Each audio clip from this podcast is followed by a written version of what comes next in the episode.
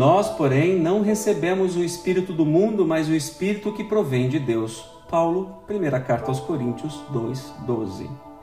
Lendo a afirmativa de Paulo, reconhecemos que em todos os tempos o discípulo sincero do Evangelho é defrontado pelo grande conflito entre as sugestões da região inferior e as inspirações das esferas superiores da vida.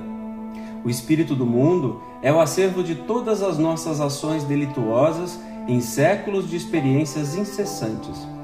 O espírito que provém de Deus é o constante apelo das forças do bem que nos renovam a oportunidade de progredir a cada dia, a fim de descobrirmos a glória eterna a que a infinita bondade nos destinou. Deus é o Pai da criação, tudo fundamentalmente pertence a Ele. Todo o campo de trabalho é do Senhor, todo serviço que se fizer será entregue ao Senhor, mas nem todas as ações que se processam na atividade comum provêm do Senhor. Coexistem nas oficinas terrestres, quaisquer que sejam, a criação divina e a colaboração humana.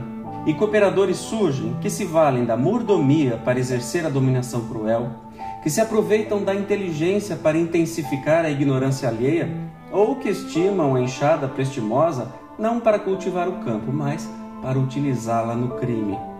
O cientista, no conforto do laboratório, e o marinheiro rude sob a tempestade estão trabalhando para o Senhor. Entretanto, para a felicidade de cada um é importante saber como estão trabalhando. Lembremos-nos de que há serviço divino dentro de nós e fora de nós. A favor de nossa própria redenção é justo indagar se estamos cooperando com o espírito inferior que nos dominava até ontem ou se já nos afeiçoamos ao espírito renovador do eterno Pai.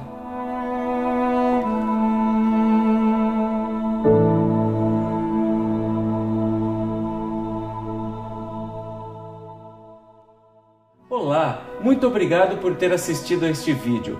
Por favor, clique no joinha para qualificá-lo positivamente.